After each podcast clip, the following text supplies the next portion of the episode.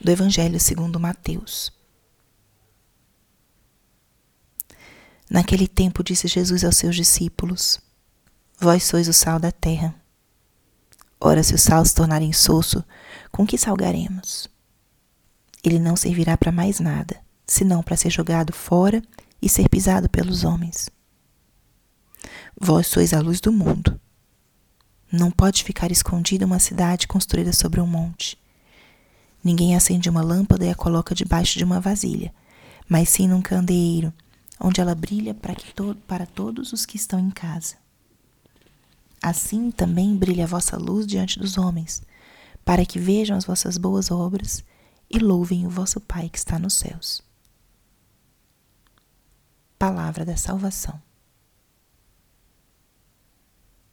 Espírito Santo, alma da minha alma ilumina minha mente.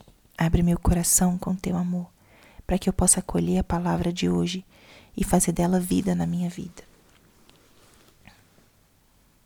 Estamos hoje na terça-feira da décima semana do tempo comum. Com a solenidade de Pentecostes, se encerra o tempo pascal, esse tempo de meditar e contemplar o grande mistério, a alegria da vitória de Cristo sobre a morte, o triunfo de Cristo sobre o pecado. E terminamos com a vinda do Espírito Santo, e ontem celebramos Maria, mãe da igreja. E agora entramos, voltamos para o tempo comum.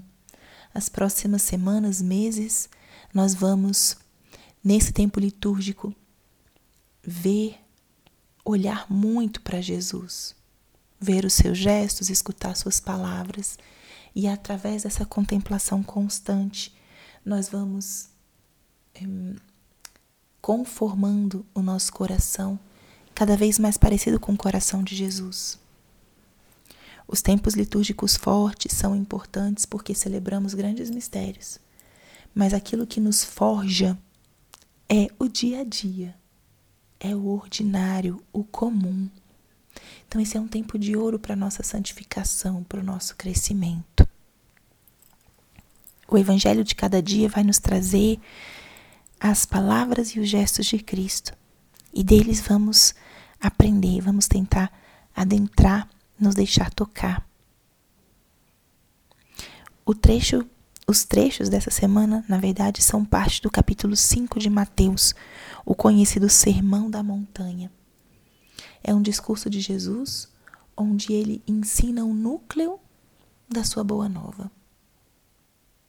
Jesus vai nos ensinando qual é a proposta dele, como ele espera ou como ele nos propõe que vivamos para termos um caminho de plenitude, de vida em abundância.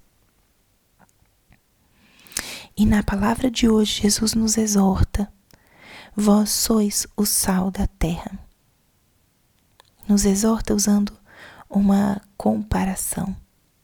Nós somos o sal da terra.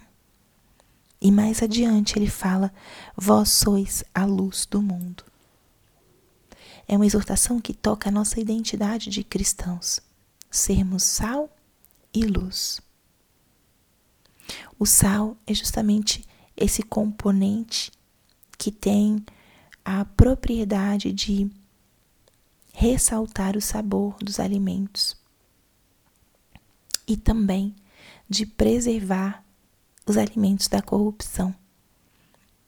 Antigamente, quando não existia a geladeira, os alimentos eram salgados para que pudessem ser conservados.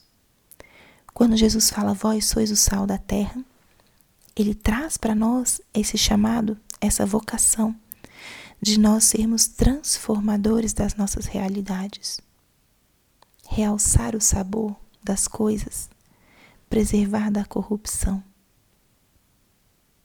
Somos chamados a sermos transformadores. Vós sois a luz do mundo. A luz também transforma, ilumina, mostra o caminho, permite que se veja.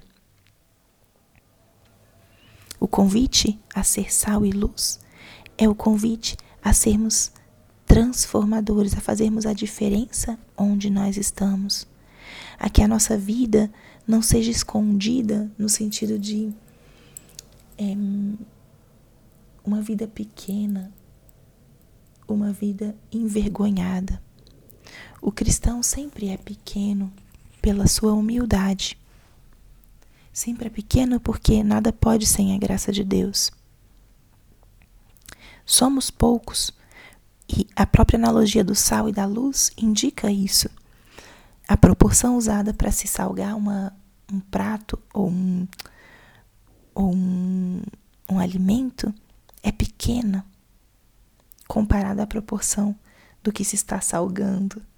A luz, uma vela, uma lâmpada tem a capacidade de iluminar um ambiente muitas vezes grande. Sermos pequenos, poucos, mas não escondidos. Que a luz brilhe.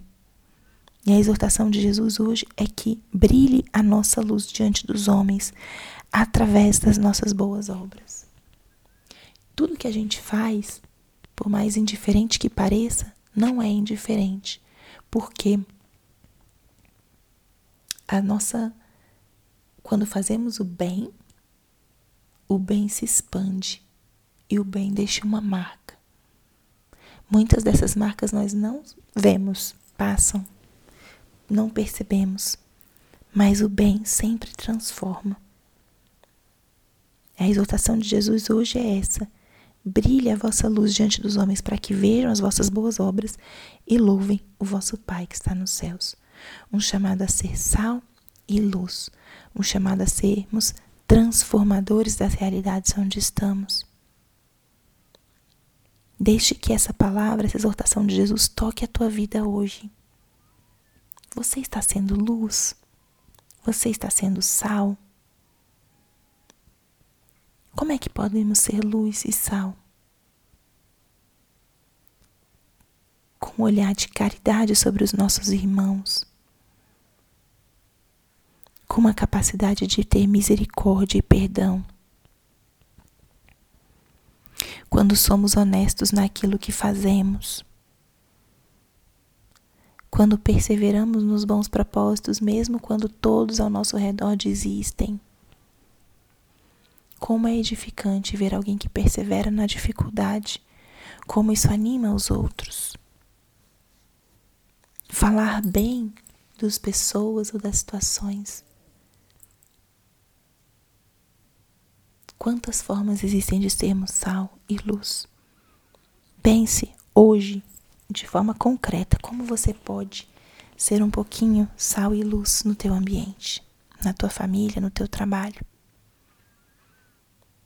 Acolha esse chamado, essa exortação de Cristo para você e seja um agente de transformação aonde você está.